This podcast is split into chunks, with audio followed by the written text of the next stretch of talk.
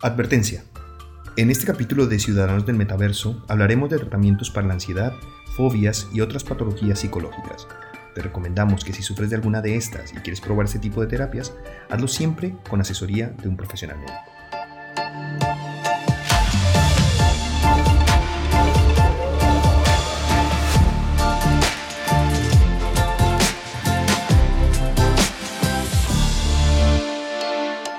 Hola Álvaro, ¿Qué tal, Dani? Un capítulo más. Un capítulo más. Y este, eh, en este vamos a hablar de un tema que a mí me gusta muchísimo, como todos los temas de Ciudadanos del Metaverso. Pero este es uno que siento muy cerca a casa porque esta vez vamos a hablar de usos terapéuticos de la realidad virtual. Este tema me gusta bastante porque cuando leo sobre esto me parece que es cuando realmente así como que la tecnología está haciéndole un bien a la humanidad. Total, y es que creo que mm, eh, nos, enfocamos mucho en, eh, en, toda la parte de gamificación, de experiencias, pero nos olvidamos que eh, bueno, la humanidad en general, ¿no? Cada vez que tenemos acceso a una nueva tecnología intentamos sacarle el máximo provecho y uno de los, de las, de los usos que, de los que se habla menos, pero que a mí me parece potentísimo de la realidad virtual, pues son los usos médicos y terapéuticos, en terapia psicológica en este caso en particular. Correcto, y lo mejor de todo es que justamente esto, ¿no? Que ahorita que el metaverso, la realidad virtual y, no sé, la realidad aumentada, mixta y todo eso está así bastante en punto de ebullición ¿no? Creemos que estos conceptos son algo nuevo, pero en verdad se vienen haciendo hace 20 años atrás, más o menos. Por lo menos, ¿eh? De hecho, uno de los casos de los que vamos a hablar ahora eh, es un estudio que a mí personalmente me, me, fascinó, me rompió la cabeza, pero lo dejaremos para el final. Es de hace 20 años exactamente, es del año 2003. el año 2003 fue hace 20 años, Álvaro. Sí, sí. Estamos muy viejos. Sí, sí. Bueno, bueno, la vejez es un estado mental. me, encanta, es lo que me digo todas las mañanas. Pero sí, es, es, alucinante cómo, cómo este capítulo ¿no? Lo, vamos a ir abordando de diferentes ángulos. Obviamente nosotros no somos este, médicos, pero este, sí de alguna manera hemos leído y ahorita vamos a contar cosas, casos y, y obviamente siempre con la seguridad de que, de que esto de acá no debería tomarse como una automedicación. Total, sino que sí, sino que siempre siempre si tú quieres tratar algún tipo, no, o sea, si siempre necesitas de alguien profesional. Sí, porque vamos a hablar de, de, varios niveles de, digamos, pues de patologías, ¿no? Vamos a empezar por lo, por, por, lo más común, porque vamos a empezar hablando del estrés, pero también hablaremos de fobias, hablaremos de ansiedad y hablaremos, bueno, eh, eh, iremos muy profundo, ¿no? Correcto. Pero empecemos por lo sencillo, que es el estrés, ¿no? Que el estrés, y digo sencillo sin minimizar para nada el, el, impacto que tiene el estrés en la vida de todos nosotros, porque es, para mí es como la, la enfermedad mental de la que, que, más se ha normalizado, pero también es muy dañina y la gente se olvida lo, dañina que es, ¿no? Sí, o sea, sobre todo porque la pandemia justamente empezó a visibilizar mucho de estas cosas, ansiedad, estrés, o sea, hay personas que son hipertensas, entonces, eh, y que hay gente que ni siquiera, ni siquiera acepta que está estresado, simplemente es como que estrés acumulado y ya todo, no sé, o sea, obviamente nadie quiere llegar al sumenage tampoco, ¿no? Total. Y mucha, mucha tecnología está buscando, eh, pues, visibilizar el estrés, ¿no? Por ejemplo, los que tienen, los, los que tenemos un Apple Watch, eh, eh, tiene esta, esta función que se llama atención plena, en la que te invita a meditar, te invita a respirar, cuando estás sintiendo como que estás estresado pues por todos los, los, los digamos, los, los, data points estos biológicos que, que, que él, va, él todo el tiempo está revisando. Y en el metaverso también tenemos eh, espacios diseñados específicamente para la meditación. Por supuesto. Hay uno que se me viene a la cabeza es una aplicación que se llama Deep, en la que se invita, es, es meditación guiada, ¿no? Y lo que tienes es que no solamente es meditación que podrías hacer en cualquier parte para combatir el estrés, sino que además te lleva a unos mundos pues fascinantes, eh, que la verdad es que eh, mejoran la experiencia y ayudan. Exacto, o sea que eso para empezar ya es, es alucinante, ¿no? Porque si bien existen muchas aplicaciones que de fitness, ¿no? O sea, en, el que tú puedes estar en un ring de box o puedes estar saltando la cuerda o puedes estar haciendo 20.000 cosas según, en diferentes escenarios. En el caso de meditación, que tienes que estar en un estado totalmente zen y, y respirar y todo eso, es genial porque puedes estar en el medio de tu sala, pero en el Himalaya. Sí, o, volando por espacios eh, inexistentes y, pues casi eh, que, superan la imaginación. Pero algo importante que dices para mí, o sea, es justamente la palabra, la, palabra clave es guiado, ¿no? O sea, porque, porque, claro, o sea, a veces pensamos que así como el yoga, ¿no? Que, o sea, tú tienes que estar, tienes que aprender a hacerlo. De acuerdo. No, no es simplemente. Eh, meditar es más, más complicado de lo que, de lo que suena. tener, tener la capacidad de controlar la respiración, etcétera, creo que son cosas, son cosas que eh, sí que hace falta un poquito de guía. Eh, y otra cosa que me parece bien interesante es la capacidad de, de, transportarse. Es decir, si uno está un ambiente, ahora que eh, hay tanto teletrabajo, que todos estamos trabajando desde casa, pues nos hemos traído también un poquito el estrés a la casa. Sí. La, la, posibilidad de que, y, y, muchas de las cosas que hay en casa se em, empiezan a reforzar eh, pues ese estrés, ¿no? Entonces la, capacidad de ponerse un casco y escaparse a otro mundo es muy, muy valiosa. No se puede subestimar el poder. Sí, justamente porque, claro, ahora con el teletrabajo, que si bien es beneficioso para muchos, ¿no? También eh, la otra vez estuve leyendo de que que era, o sea, cuando tú ya empiezas a destinar un espacio de tu casa y lo empiezas a convertir en una oficina, hasta cierto punto le vas agarrando cierto malestar o odio porque ya estás viendo tu casa que era en teoría lo único que querías, a lo único que querías ir después del trabajo y empiezas a ver tu casa como trabajo. Exacto. Y eh, cuando esto se pone muy grave, pues puede que uno empiece a desarrollar síntomas de ansiedad, que es el siguiente punto del que queríamos hablar, la ansiedad.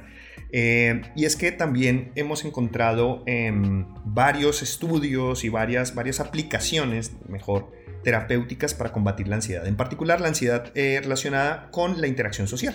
Correcto. O incluso con el pánico escénico. Por ejemplo, eh, que tú mencionabas un, caso, ¿no? En el que eh, uno puede controlar, digamos, o se puede entrenar para hablar frente a otras personas utilizando una audiencia virtual. Exacto, o sea, es...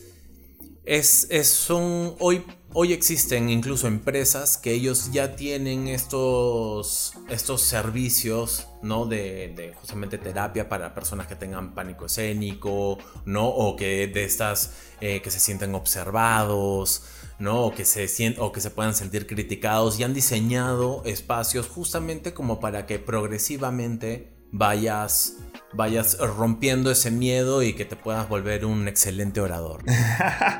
Eh, de hecho, eh, ahora que, está Horizon Worlds ya aquí en Europa, Em, Horizon tiene una, una eh, aplicación que se llama, creo que escudo personal, que te permite justamente en situaciones de ansiedad, pues escapar, ¿no? Escapar de una, de una situación que pueda hacer, eh, que te pueda generar ansiedad, una situación en la que haya muchísimas personas o te sientas acosado, lo que sea, y puedas escapar. Porque, em, digamos, la, la sensación es la misma, ¿no? Estando en un mundo virtual que estando rodeado de mucha gente en el mundo real. Correcto, y es bonito que las empresas de tecnología estén empezando a considerar y aplicar este tipo de... Eh, dentro de la tecnología estén aplicando este tipo de botones de escape, ¿no? Porque, claro, no podemos asumir de que, de que todos nos vamos a sentir de alguna manera cómodos, ¿no? Y que frente a eso tú puedas tener este, este así como los aviones, eh, los jets que tienen ese, ese botón y sales, ¿no?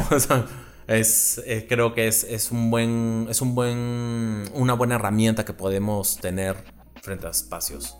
Y para continuar con, con, otra eh, patología, eh, que creo que esta es, es uno de los usos que, que más eh, se aplican, es em, el tratamiento para combatir las fobias. Uf. O sea, esto estamos hablando de que nuevamente, ¿no? Este, no lo veas, puede que suene divertido, tú como que, que tú quieras este, experimentar un poco el tema de si yo soy aracnofóbico, por ejemplo, este, voy a usar la realidad virtual para, para romper ese miedo, ¿no? Para superarlo y eso, eso incluso por más que suene a una experiencia, es casi automedicarse. Sí, es, peligroso. A ver, cuando, cuando una persona tiene una fobia, y, cuidado, que no es solamente un, miedo, las fobias pueden ser paralizantes. Una fobia puede inhibir la vida normal de una persona. Cuando una persona tiene una fobia, la, el, tratamiento psicológico eh, que se llama de exposición progresiva, lo que busca es enfrentar a esa persona a primero a estímulos similares a lo que le produzca la fobia. Por ejemplo, si es aracnofobia, pues igual primero empezamos con eh, eh, ni siquiera fotografías, primero con texturas o con colores que le recuerden a, una araña y poco a poco se va haciendo ese, esa, digamos, se le van presentando estímulos que cada vez se acercan más al estímulo que genera eh, la fobia en primer lugar para que se vaya acercando y vaya, digamos, vaya reduciéndose la cantidad de ansiedad que produce ese estímulo. En la realidad virtual esto es mucho más fácil y mucho más controlable. Por dos razones. Primero, pues porque se puede apagar la experiencia. Uno de los casos que, estaba leyendo es eh, para combatir la fobia a volar en los aviones. Entonces, al tener el, avión virtual en el que no se puede montar, pues primero, cuando uno ya se siente suficientemente incómodo, se apaga la experiencia y sales inmediato. O sea, es tener la capacidad, eso por un lado. Y por el otro lado, el paciente ya sabe que puede apagar la experiencia y eso produce un estado mental diferente, porque sabe que en cualquier momento puede decir basta y eso, y eso, eso hace que sea un poco más valiente a la hora de, enfrentar estímulos cada vez más complejos, ¿no? Más... Correcto. Y es por eso que decimos justamente el tema de, tener a un, a un especialista, porque el tener a un especialista al costado lo que hace a, beneficio justamente es tener el control completo del entorno. ¿no? Entonces, lo que hace es... Porque a veces, como tú dices, ¿no? Alguna fobia puede ser paralizante. Entonces, si te paralizas, no vas a poder salir, ¿no? Entonces, al tener al especialista al costado, tú simplemente puedes decir hasta acá nomás. Y esa persona que tiene el control del entorno en el que tú estás, va a poder decir, ya, ok, vamos a menos o lo dejamos aquí. Y eso, eso, eso está, está bastante bueno. Sí, ¿no? y, y, también por la monitorización. O sea, es importante monitorizar al paciente, ¿no? Es importante que la persona que está siendo tratada, pues que el, profesional siempre sepa cómo estás, y, o sea, que pueda, pueda leer señales de eh, igual nos pasamos. O sea, esto no es de no es de irse a poner unas gafas de realidad virtual si usted es aranofóbico y ponerse el, el Spider 3.0. Sí, exacto. O sea, no. no. o sea, no. O sea, yo sé, justo lo que hablábamos hace un rato, ¿no? esas personas, el famoso juego de realidad virtual que vemos en YouTube de, de que subes hasta un piso súper alto de un edificio y se abre, se abre el ascensor y estás en una tabla y que justamente miras a caída libre, ¿no? Y que últimamente vemos en estos videos de YouTube cómo hacen la broma de eh, que ponen incluso una tabla en medio de la sala, hacen que se suba el padre o la persona a, la tabla, entonces como ellos están con el visor viendo hacia el abismo prácticamente, están, ellos están tan en, la experiencia inmersiva de que están sobre una tabla, que de ahí hacen la, típica broma de empujarlo. Y, y de ahí todo se va mal, porque tú no sabes lo que puedes generar frente a eso. ¿No? O sea, eh, se han dado que por la broma han podido generar un, susto súper fuerte, una convulsión, este, y no creo que está bien jugar, pero, con, con cuidado, ¿no? O eh, si, si, su amigo eh, tiene fobia a las alturas, lo que usted le está haciendo es un daño muy jodido. O sea, ¿no? esas bromas juegueselas a alguien que no, que no, que no tenga fobias. Correcto, jueguesela a alguien que no tenga esa, e, e, esa, fobia o, o, Pero y también, o sea, obviamente quien, quien, no, quien no tiene esa fobia, lo más probable es que se tire contra el televisor y ya sabemos lo que pasa también, ¿no? Por lo menos le va a salir un TikTok bien divertido. Eh, otra, otro tratamiento que a mí me parece muy interesante y que es un poco menos intuitivo, porque pues, esto de la, de la, de la fobia y la ansiedad es como lo primero que le viene a la mente, pero incluso eh, tratamientos en realidad virtual diseñados para combatir adicciones son más comunes de los que no se podía imaginar. Y es que cuando uno está combatiendo adicciones como por ejemplo las drogas o el alcohol, eh, uno de los puntos más difíciles de controlar son, es lo que se llama como lugares comunes, ¿no? Es como, em, hay sitios que a ti te llevan a, recaer em, cuando estás intentando escapar de una adicción. Que pueden ser, no sé, si bebías en tu oficina, pues en la, cuando llegas a la oficina, ese puede ser un sitio que te lleva a, una recaída. Correcto. O eh, el, el, barrio donde vive la persona que te vende droga o lo que sea, ¿sabes? Hay situaciones, por ejemplo, situaciones sociales, una fiesta, etcétera.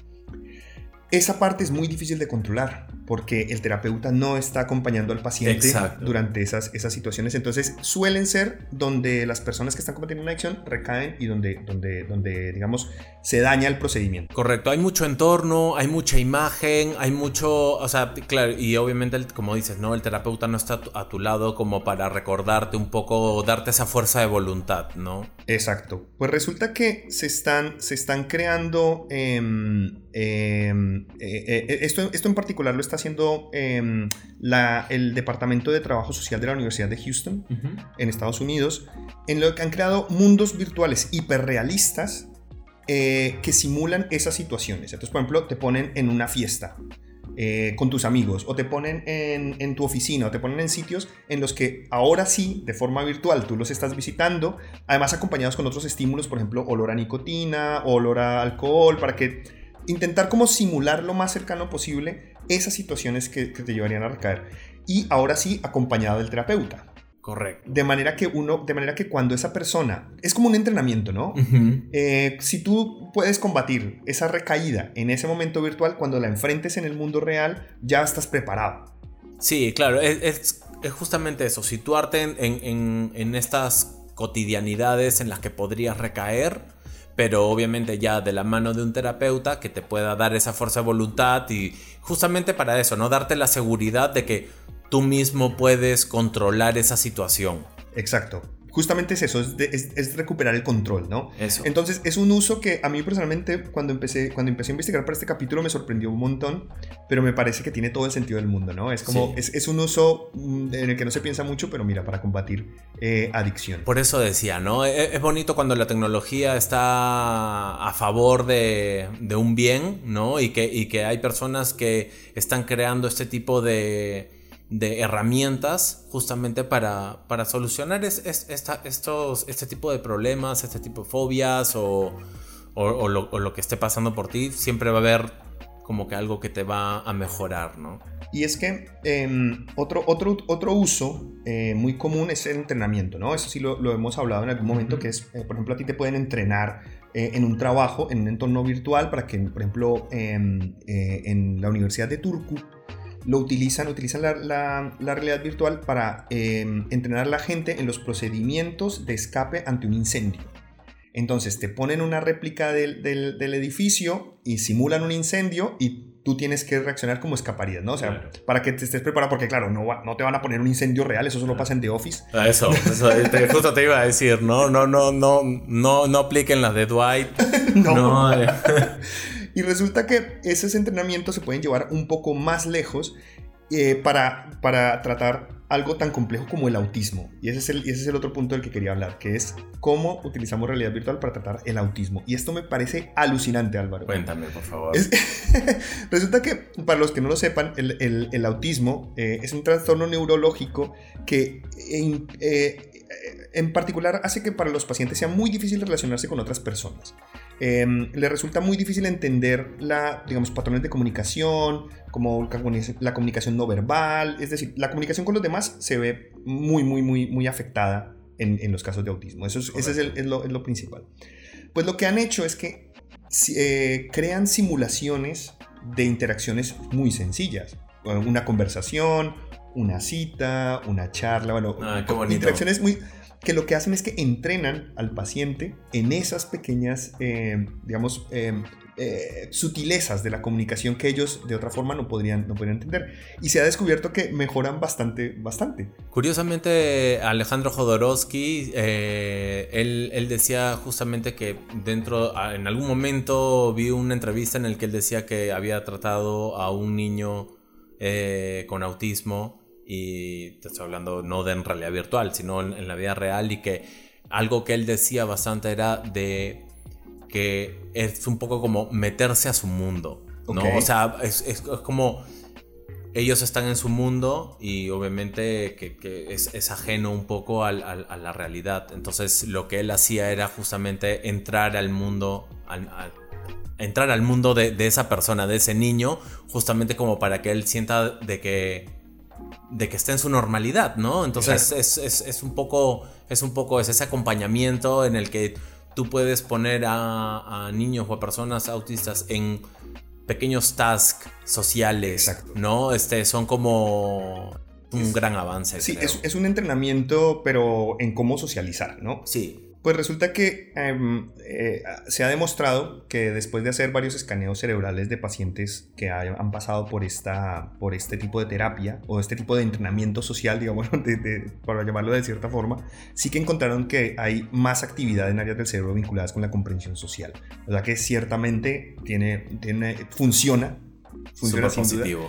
Y es, y es, bueno, eh, y habrá que ver hasta dónde llegamos, porque lo que tú dices, esto, son, esto se viene haciendo desde hace mucho tiempo y solamente va a mejorar y va a volverse más asequible. Eso, e, e, eso sobre todo, ¿no? De que mira, como decimos, hace 20 años, hoy hay, existen, existen cada vez más herramientas y mañana será incluso mucho más preciso, mucho más este va a ser eh, mucho mejor calibrado para cosas específicas en las que van a poder ser tratadas y, bien, ¿no? O sea, finalmente todo esto para muchos puede ser ensayo y error, puede ser, eh, eh, es bastante de experimentar, pero, pero es para un bien. De acuerdo. Pues Álvaro, el último, el último uso terapéutico del que quiero hablar hoy, que también me sorprendió muchísimo, es el de la disminución del dolor. Y esto de entrada suena rarísimo. ¿Cómo, cómo, diablos se puede utilizar? Pues resulta que em, hay, un caso en particular del, que te quiero contar, pero hay varios y, hablaremos más. Pero fue uno eh, que se hizo en la Universidad de Washington, esto ya tiene un tiempo atrás, para pacientes con quemaduras. Mm. Entonces, ¿qué pasa? Cuando el paciente ha, recibido, una quemadura traumática. Correcto. Em, y se le están haciendo, se le están curando las heridas, lo que suele pasar es que en el cerebro se, se, se reproduce el evento que causó la, quemadura. Y eso produce pues mucho dolor, pero no solamente dolor, sino además un disconfort bastante grande, ¿no? Correcto. Frente a un accidente siempre es, inevitable no cerrar los ojos y recrear lo que, lo, que, lo que te pasó, ¿no? Pues lo que han descubierto es que si durante la misma curación se le pone a una persona a realizar una actividad en realidad virtual, eh, y en este caso, en el caso de la Universidad de Washington, como era para pacientes con quemaduras, estaban crearon un, mundo que es además de hielo, para que sabes que sea lo más opuesto. Claro, claro, eh, correcto. Lo que han descubierto es que si la atención está en otra parte, esos estímulos que vienen del dolor eh, toda la atención, digamos, que el cerebro le daría a ese estímulo que viene del dolor, ahora se lo está poniendo a la actividad que está realizando en el mundo virtual. Entonces no es simplemente un mundo y ya, sino que tiene que estar realizando una acción. Y lo que descubrieron es que reduce hasta un 70% el, el, dolor que sufre el paciente. Alucinante. O sea, nuevamente, ¿no? Es, y era lo que hablábamos, ¿no? Que es, es una locura pensar que la tecnología realmente pueda servir como herramienta a un doctor para que el paciente justamente sea paciente, ¿no? O sea, esté calmado. Es lo, primero que te dice el doctor cuando, hasta para ponerte una inyección, ¿no?